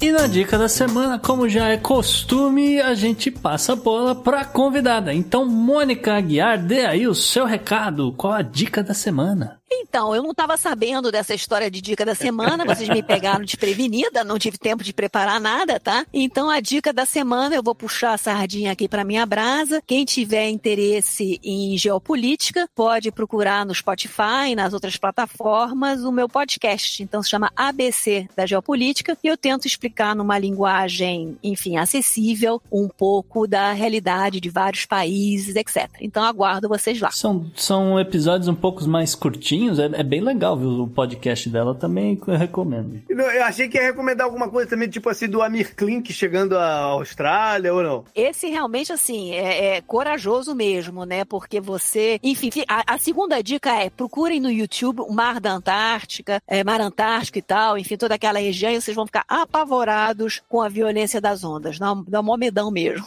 Maravilha. Legal, galera. Foi esse o nosso programa dessa semana. Espero que tenham curtido bastante. Eu curti muito muito, aprendeu algumas coisas aqui sobre a Antártida e mande seu feedback, críticas, sugestões, tudo que vocês quiserem pra gente. Pode ser pelo e-mail, pelo contato arroba opodnex.com, mas também troca uma ideia nas redes sociais. O meu direto no Twitter é o JP Miguel, mas também tem o Gustavo no arroba Gu underline Rebel e o Podnext você segue tanto no Twitter quanto no Instagram, no arroba Podnext, ou só buscando mesmo por Podnext. E claro, Mônica Guiar, onde é que as pessoas te encontram? Olha, as pessoas me encontram no Instagram também, como ABC da Geopolítica. Eu sempre coloco também uns mapinhas, umas fotografias relativas aos meus episódios. Eu tenho também um sitezinho, abcdageopolitica.com.br. E, e, bom, e no Spotify, nas plataformas mesmo tambim com esse nome. Maravilha, a gente vai botar os links lá no post do nosso site. Obrigado, galera. Até mais. Valeu, um abraço. Tchau, tchau.